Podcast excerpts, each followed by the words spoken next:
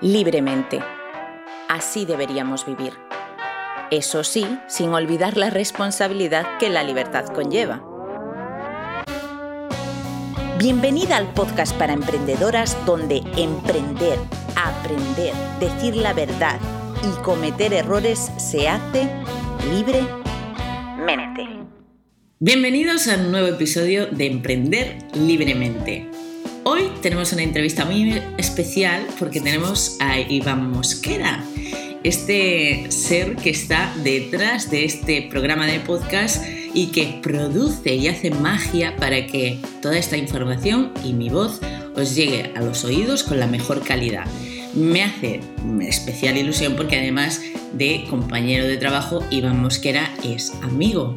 Así que pues esperemos que esta entrevista sea lo más amena posible ¿Y de qué vamos a hablaros? Pues de algo que quizás te pueda interesar muchísimo, que es, ¿debo crear un podcast? No, ¿por qué? ¿Cómo? ¿Qué dificultades me trae? ¿Qué es lo más importante cuando creo un podcast? Comentar antes de nada que los resultados que estamos teniendo en las descargas y las escuchas de este programa de podcast cada vez son superiores. O sea, estamos experimentando un alza brutal. Así que daros las gracias por supuestísimo antes que nada, Iván también está muy contento por los resultados. Vamos allá con, esta entrevista para ver todo lo que nos tiene que aportar. Iván, hola, ¿qué tal? ¿Cómo estás? ¿Qué tal, Mónica? Gracias por la presentación. Pues nada, muy, muy contento de por fin dedicar un poquito de espacio también yo a aparecer, a asomar la patita aquí por el podcast. Y, nada, súper contento también, como dices tú, con el progreso que está tomando el, el, podcast, que nosotros también estamos probando, pues cosas que precisamente hoy vamos a compartir con, con, todos aquellos que quizás se están planteando esta, esta idea que cada vez están aplicando más marcas personales. Y nada, con muchas ganas de empezar. Total. Y antes de seguir, me gustaría también aprovechar para hacer una presentación pues, más formal de quién es Iván Mosquera. ¿no? Iván Mosquera tiene 26 añitos ahora mismo, o sea, es, es, muy jovencito, pero tiene un talento espectacular. Bueno, yo me intento rodear de personas con talento, ¿no? Eh, lleva con más de 13 años dedicados al mundo de la música, le apasiona, especialmente tiene una formación en guitarra y además es técnico de sonido, con lo cual tiene un conocimiento muy amplio de, este mundo del, del audio, ¿no? Pues qué suerte yo encontrarme con él y que él se decidiera a dedicarse a, este, a estos temas para poder contar con su ayuda. Los resultados los podéis escuchar en este programa de podcast. Y ahora sí, después de esta presentación un poquito más formal, vamos allá. Lo primero de todo es eh, lo que creo que se puede preguntar también mucha gente, ¿no? Que es ¿por qué ¿Por qué vamos a abrir un podcast? ¿no? ¿Por qué motivos podríamos plantearnos el hecho de abrir un podcast? Sí, básicamente el podcast, como, como decíamos antes en la introducción, ha ganado un mogollón de presencia porque dentro de los formatos audiovisuales es uno que, que la gente está empezando a cogerle cariño y provecho por varias ventajas que nosotros podemos comentar. ¿no? El principal competidor del podcast sería el formato de vídeo tradicional, que es el típico vídeo que podemos subir a YouTube, Vimeo o incluso a plataformas como pueden ser IGTV, que también vamos a hablar de ella. Y una cosa que hace que diferencie el podcast de, de cualquiera de estos vídeos, para mí, una cosa fundamental es que no requiere ningún tipo de atención visual. Es decir, la persona que te esté escuchando puede estar haciendo cualquier otra actividad y puede ser escuchado de forma complementaria. Es decir, mientras yo estoy trabajando, mientras estoy de, en el coche, estoy cocinando, lo que sea, ¿no? Es decir, es un tiempo que yo antes no podía dedicar a, a este tipo de contenido y que ahora sí que lo puedo hacer, tanto para formarme como a veces por ocio, por entretenimiento, depende un poco del, del formato de podcast que, que vayamos a trabajar. Sí, es cierto que el ámbito audiovisual cada vez está ganando mucha más importancia dentro del mundo de la comunicación y, y claro, se nos ocurre pensar en los vídeos. De hecho, es el formato preferido por excelencia en la actualidad, ¿no? Pero eh, nos encontramos con este subnicho dentro del mundo del audiovisual, que es el mundo del audio, que también está cogiendo muchísima importancia porque, pues precisamente por lo que acabas de decir.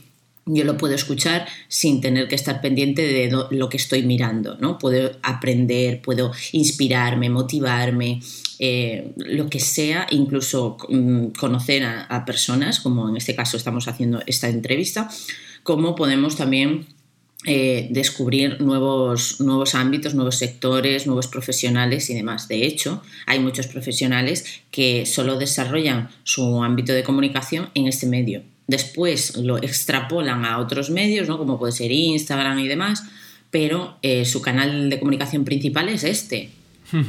Sí, totalmente. Además, una cosa que también mucha gente a veces confunde es que no porque la gente no esté mirando para la pantalla, para el móvil mientras tiene el podcast puesto, no significa que no te esté poniendo atención, ¿no? Es decir, sino que incluso hay gente que escucha los podcasts pues tranquilamente, se hace un espacio y dedica pues 15 minutos al día a escuchar un programa que tiene de confianza, pues bien para este tipo de, ámbitos. Sí, de hecho pueden usarlo a modo eh, hábito, ritual eh, y eso es lo que comentas, ¿no? Me parece eh, súper importante también entender que hay perfiles de personas que son más visuales, otras más auditivas, otras más sensoriales, eh, bueno, de, tacto, o sea, que hay preferencias en este sentido también y que quizás sea un sector del público que no se había tomado en cuenta. De hecho, muchos marketers y marketers eh, han comentado muchas veces que debemos conocer a nuestro cliente ideal a nivel emocional y sensitivo también. O sea, nuestro cliente ideal em, está, ¿qué tipo de comunicación prefiere? ¿Prefiere que sea visual? ¿Prefiere que sea audio? E incluso yo añado que si no lo sabemos o no lo tenemos con seguridad, ¿por qué no hacerlo si además nos gusta? ¿no? Este es otro punto importante, que si nos gusta, nos gusta eh, grabar en audio, pues ¿por qué no lo vamos a hacer? Si a lo mejor no se nos da tan bien escribir, por ejemplo. El caso es que eh, hay un público poco explotado, porque es un medio de comunicación poco explotado, pero que está en crecimiento brutal, o sea, desde hace años. Sí, total, porque también hay un periodo de transición que, creo que viene de la gente que también eh, estaba acostumbrada a escuchar el tema de la radio, ¿no? Las radios se han tenido que adaptar también a las plataformas de streaming y como YouTube le dio visibilidad pues a, cualquiera que tuviera una cámara en su casa y empezó a competir un poco, por así decirlo, con el tema de los programas de televisión y demás, pues yo creo que el podcast se hace un poco, ya no competencia, pero sí un poco ese complemento, esa apertura a nivel personal de, de, de a ti como individuo de explotar un formato tipo radiofónico. De hecho, otra ventaja que también se me ocurre es el hecho de que, al igual que tú comentas, que hay perfiles de gente que son más auditivos, que les más los vídeos, les mola más leer, lo que sea, también tú como persona vas a tener esa preferencia. Es decir, si por ejemplo tienes problemas con exponerte a nivel visual con, los vídeos, pues quizá el podcast puede ser una plataforma de iniciación, por así decirlo, ¿no? De que tú empieces a comunicar, porque tienes ganas de comunicar eh, por medio de tu voz y poquito a poco pues irte abriendo paso a otras plataformas también como puede ser pues con vídeo y, y demás, pero ya teniendo ese factor de cercanía y de, y de alcance hacia, hacia aquellos que te escuchan y hacia tu propio público. Total, además hay una respuesta al por qué tener un podcast en tu marca personal muy importante, que es la alta fidelización. Muchas veces podemos pensar, no, es que casi nadie escucha podcast, la gente prefiere no sé qué, no sé cuánto. Y en realidad, yo esta pregunta no es la que haría. ¿Cuánta gente escucha podcast? No es la pregunta que haría, sino ¿cuántas de las personas que escuchan podcast se quedan ahí escuchando el podcast y repiten y son fieles a mi programa de podcast? Porque, vamos a ser claros, eh, tengo una newsletter y no siempre todo el mundo abre todos mis emails pero en un podcast es muy probable que si una persona me siga, escucha todos, escuche todos mis episodios. Sí, sí, sí, total, porque además eh, nosotros es una cosa que hemos ido notando, que con el paso del tiempo no han disminuido los números de escuchas y siempre tienes los picos cuando publicas los episodios, tienes unos picos que, que más o menos te, te indican el número de, de, oyentes, ¿no? Y es un, número que se mantiene estable, por lo que indica que hay buena fidelización y, y por tanto buena retención. Que eso también lo que te da es la oportunidad en comparativa a otras plataformas que aquí seguro que tienes que, compartir tú más que yo, como puede ser Instagram, que es una plataforma de contenido más caduco, ¿no? Y que al final la gente hace muchísimo scroll y tú cuando subes un vídeo, yo mismo lo, he experimentado, pues eh, de un minuto de audio, pues la gente como que tiene más prisa y tiene más ansia, entonces no, no consigues ese mismo nivel de retención en muchas ocasiones. En cambio en el podcast, como la gente ya entra a, a posta a escucharte a ti, pues en cierto modo pues eh, dedicar pues un espacio de tiempo a hablar de un tema determinado con toda calma, con toda seguridad, con un guion si lo consideras así adecuado, para, para explotar ese tema y para comunicárselo a tus, a tus oyentes. Totalmente la fidelización para mí es uno de los, de los motivos más especiales que tiene el podcast, además de que me parece súper íntimo. O sea, no es lo mismo que tú me estés viendo a que me estés solamente escuchando. O sea, que es que mi voz, ese marketing auditivo, ¿no? Es súper importante. Mi voz está permaneciendo en tu mente de alguna forma y, eso me parece muy bonito también. Creo que son razones más que sobra para probar la plataforma.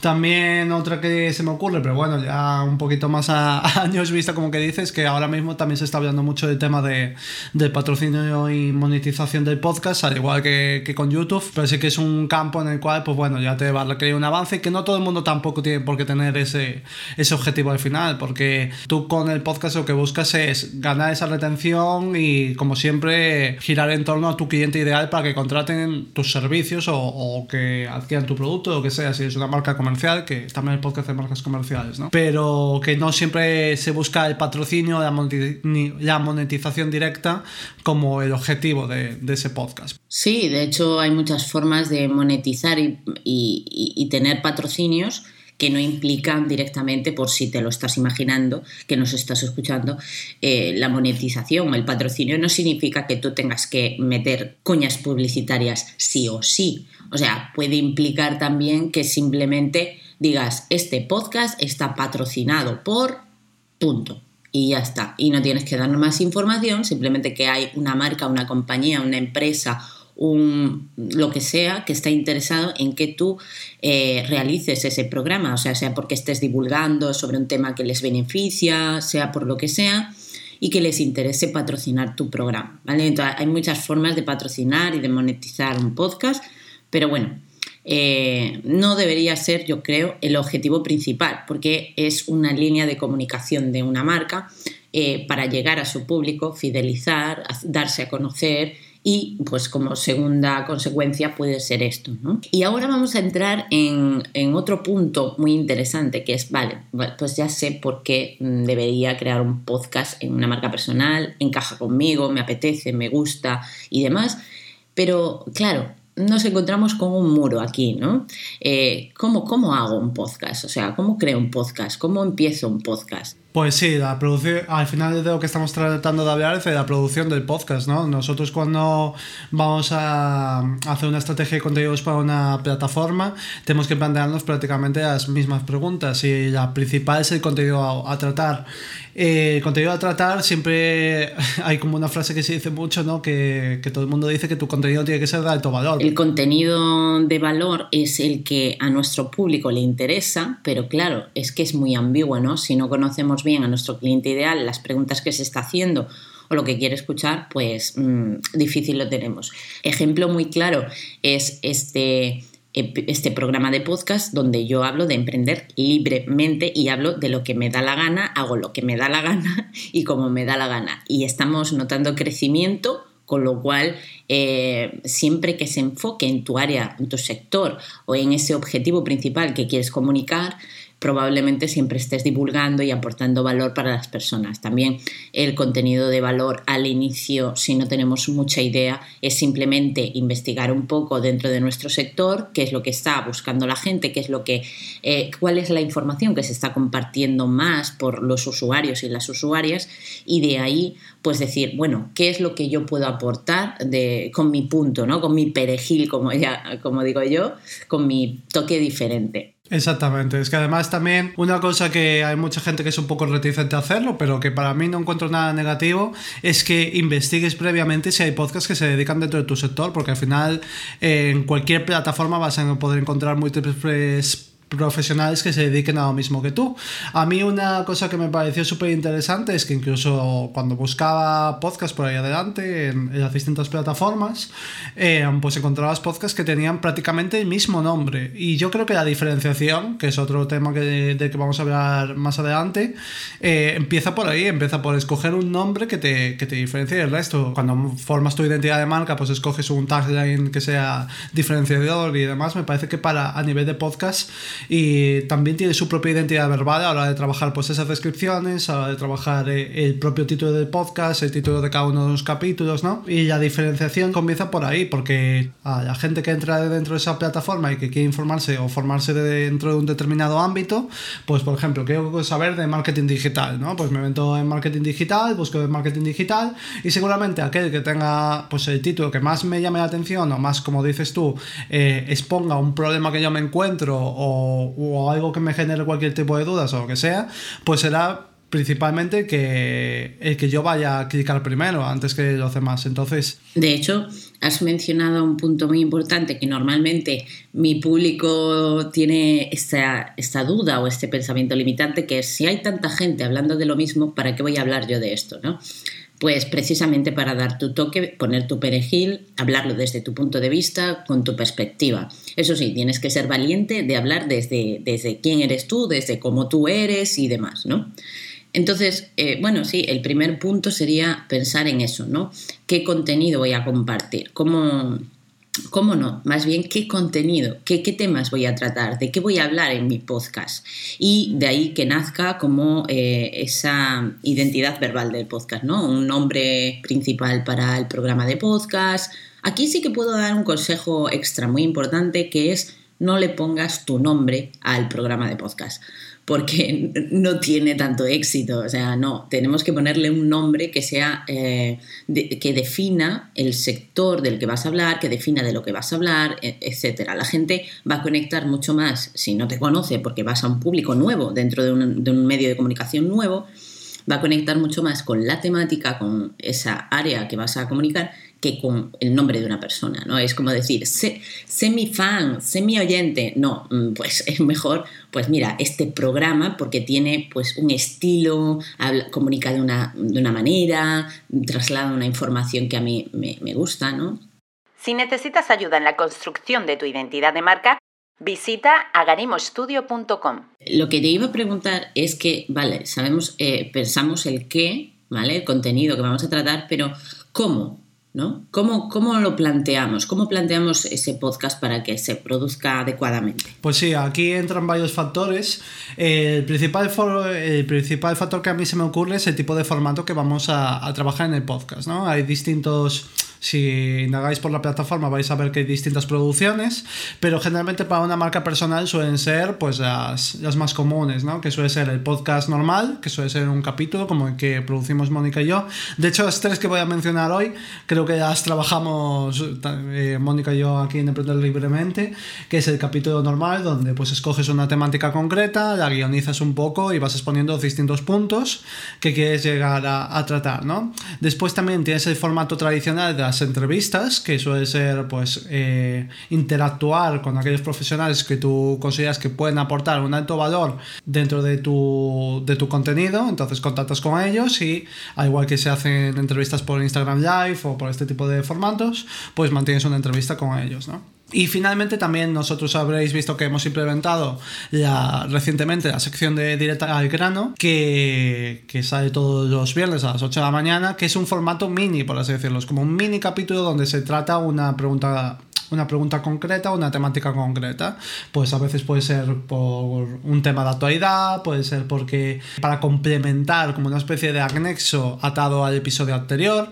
Eh, por ejemplo, ahora nosotros hemos trabajado recientemente toda la, temporada de branding anti-vende humos y, y, hemos hecho pequeños capítulos que complementan al capítulo principal, ¿no? Pues para explicar, por ejemplo, de la publicidad y la propaganda, cuando se menciona en el, en el capítulo principal. Bueno, vas haciendo así como pequeños complementos que están muy bien porque a veces son cosas que son definiciones o son no tan densos, ¿no? Y a la gente le entretiene porque dice, bueno, pues me pongo este mini capítulo los viernes mientras voy en el coche, lo escucho, me, me entretengo un rato y, y después me pongo a hacer lo que tenga que hacer, ¿no? Sí, da mucha libertad en ese sentido cuando creamos diferentes secciones. A mí me gusta también tenerlo así como estructurado por secciones. Sí que hay una cosa que me gustaría comentar en este apartado, porque hay mucha gente que se está metiendo en esto de los podcasts únicamente para hacer entrevistas. Yo os animo a que no lo hagáis tan puramente entrevista.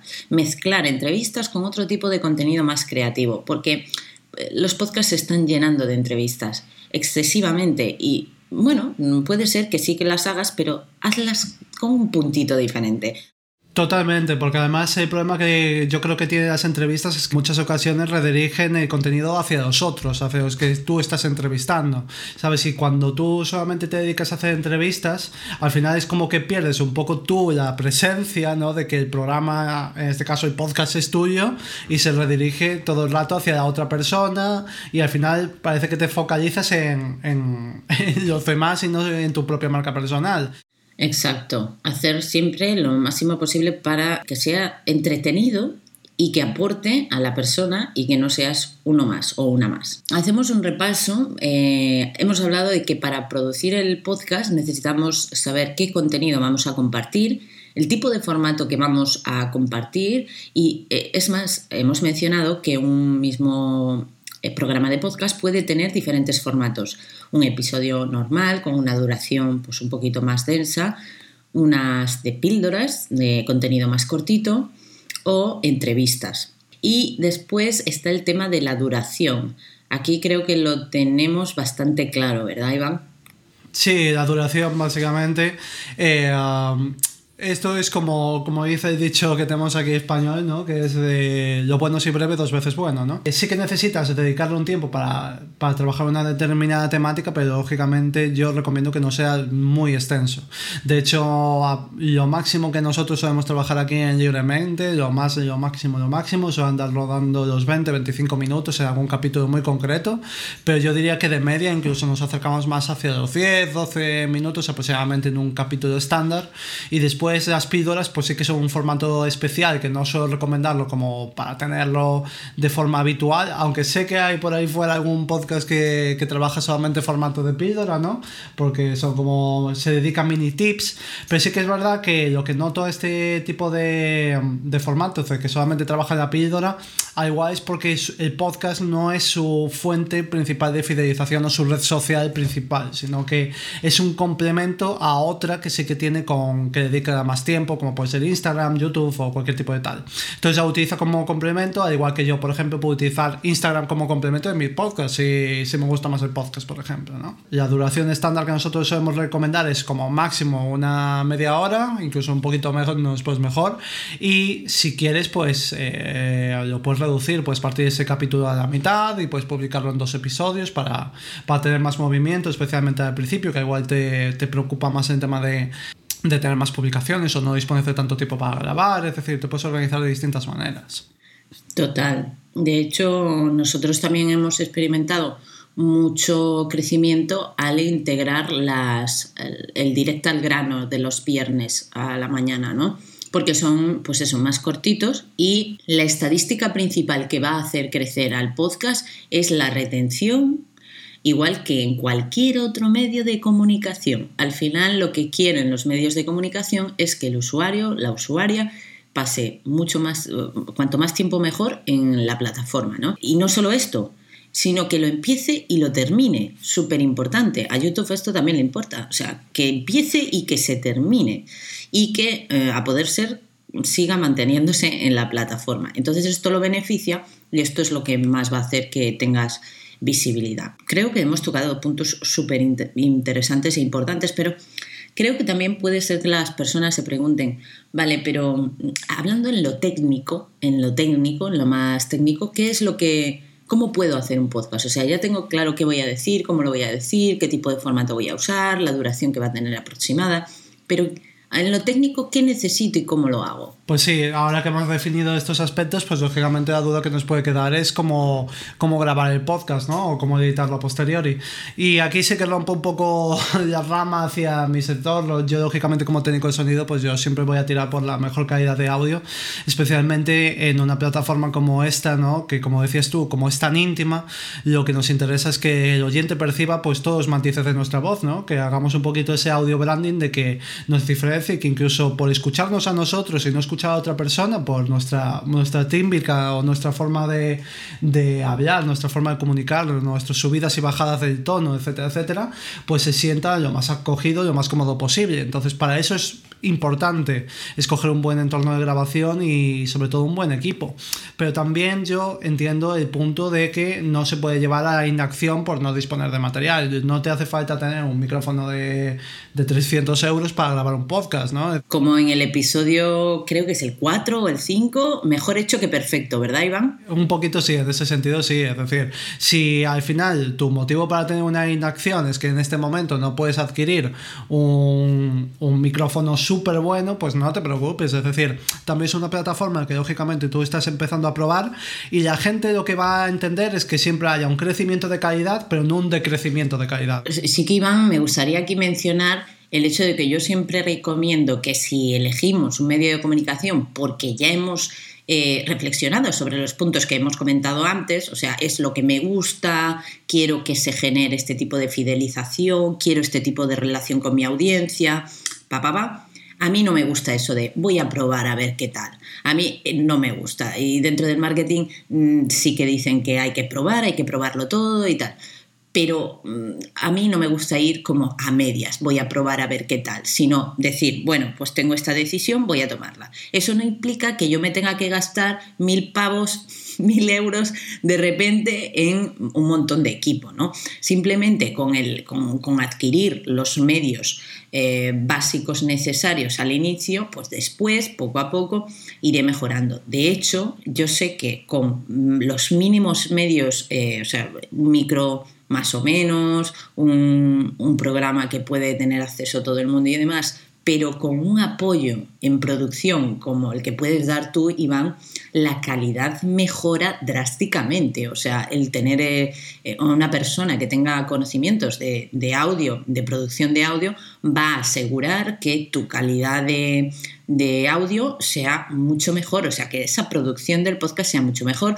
por no hablar de los consejos que me has dado al crear las escaletas, ¿no? Que si la intro, las, las cuñas, el final del podcast. Entonces, yo de verdad, de verdad, de verdad, no lo dudaría. Y esto que quien me conozca ya sabe que he tenido otro podcast hace pues, un año, dos años ya, y lo producía y lo, lo hacía todo yo, yo lo que, lo que aconsejaría es delegar esta parte, porque desde que he experimentado eso con Iván, o sea, no hay color, no hay color. Aparte de que yo solo me ocupo de lo que realmente me importa, que es lo que voy a aportar a las personas, me despreocupo de todo lo demás y sé que estoy dando la mejor calidad. Es que al final nosotros como técnicos de sonido lo que procuramos es eso, ¿no? Es decir, con los materiales que, de los que disponemos, pues siempre conseguir el máximo rendimiento posible. Después, eh, claro que siempre se puede ir mejorando, se puede ir comprando, pero eso es como grabando vídeo, ¿no? Pues al principio puedes empezar grabando con, con, tu móvil y tratar de producir para conseguir la mejor calidad de,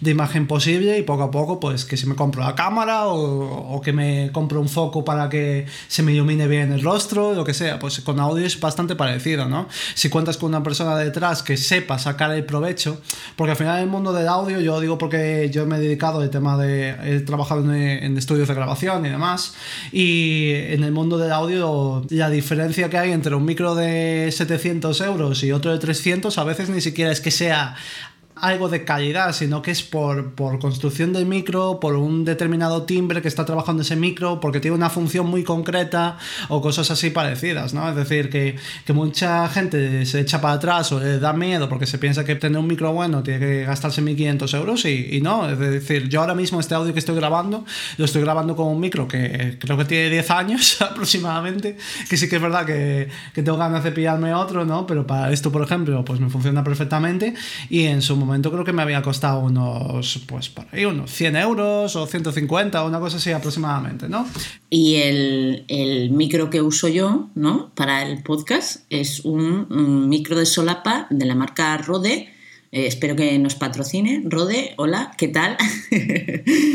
es un micro de solapa de, de, 50 euros. Además es curioso porque Rode además es una marca que siempre tuvo mucho mucha como mucha presencia dentro del broadcaster porque vio que había como ahí un margen de, de poder meter la pata y empezó a hacer micros ya directamente de toma, plug and play, ¿sabes? En plan que ya te van por USB y tienen una calidad buena de audio, que esa es otra, ¿no? Que yo por ejemplo en mi Instagram divulgo mucho sobre distintos formatos de grabación, pues por ejemplo soy mega defensor de las grabadoras de voz, que mucha gente no lo toma como, como una opción a la hora de grabar un podcast y yo creo que sí que son perfectamente válidas. Y el tema de los micrófonos USB pues te da esa comodidad de que no te tienes que andar rompiendo también en la gran mayoría de las ocasiones, que en otras sí, pero en la gran mayoría de las ocasiones de cómo configurarlo, de cómo hacer nada, simplemente enchufas, ajustas un poco la ganancia y con eso empiezas a grabar y hay opciones muy buenas y muy baratas, es decir, al igual con invertir 50 euros, una cosa así, pues tienes micrófonos bastante, bastante interesantes. Con lo cual podemos determinar que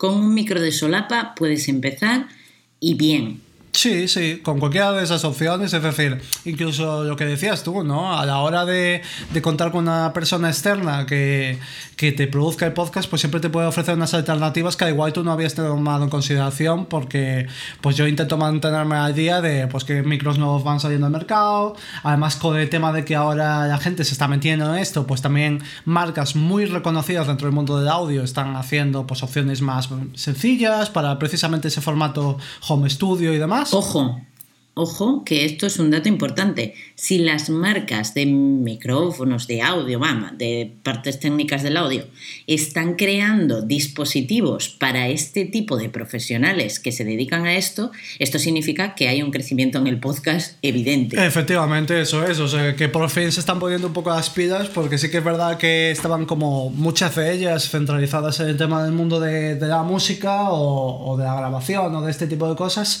y por fin pues están diciendo, anda, que lo de los home studio iba en serio, ¿no? Que, que lleva ya unos cuantos años. Es decir, recordemos que el último disco de Billie Eilish fue producido en una habitación, ¿eh? O sea, que Sí, no está nada mal. eso, eso. Bueno, el primero, perdón, no Eso el es. último. el Claro, primero. y las plataformas y el software que necesitamos para grabar. Pues mira, una vez nosotros tenemos escogido el hardware, lógicamente nos hace un software, porque casi siempre vamos a tener que editar el, el podcast por medio de, um, del ordenador. Si no contamos con nadie externo, podemos aventurarnos a hacerlo nosotros con plataformas que hay de edición gratuita de audio, que siempre estos sistemas se les llama DAW, D-A-W, ¿no?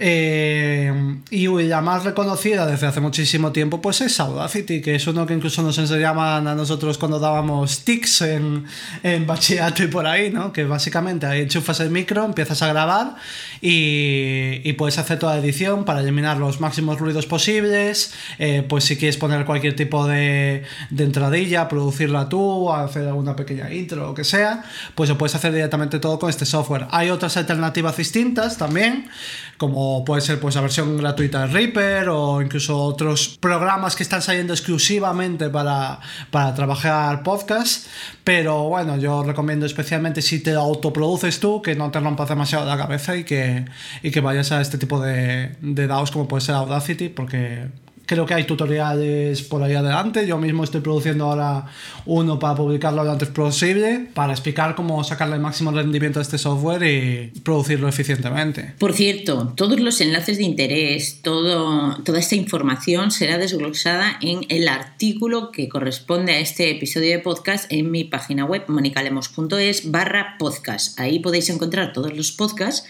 y en este podcast especialmente pues vamos a enlazar todas las referencias o, artículos, que si el micro de solapa que yo uso, que si el micro de Iván o bueno, todas las referencias que, que hemos mencionado, ¿vale? Vale, bien, entonces sabemos cuál es el software que vamos a usar, ¿no? Ahora, eh, ¿dónde publico? O sea, ¿en qué plataforma hago yo que mi podcast se publique pues hasta en Spotify? Sí, pues básicamente nosotros tenemos un mogollón de plataformas, cada día salen más, ¿no? De, publicación de, de podcast. De hecho, las propias plataformas de distribución de podcast, como puede ser el caso de iVoox, pues tienen su propia plataforma de autopublicación y demás.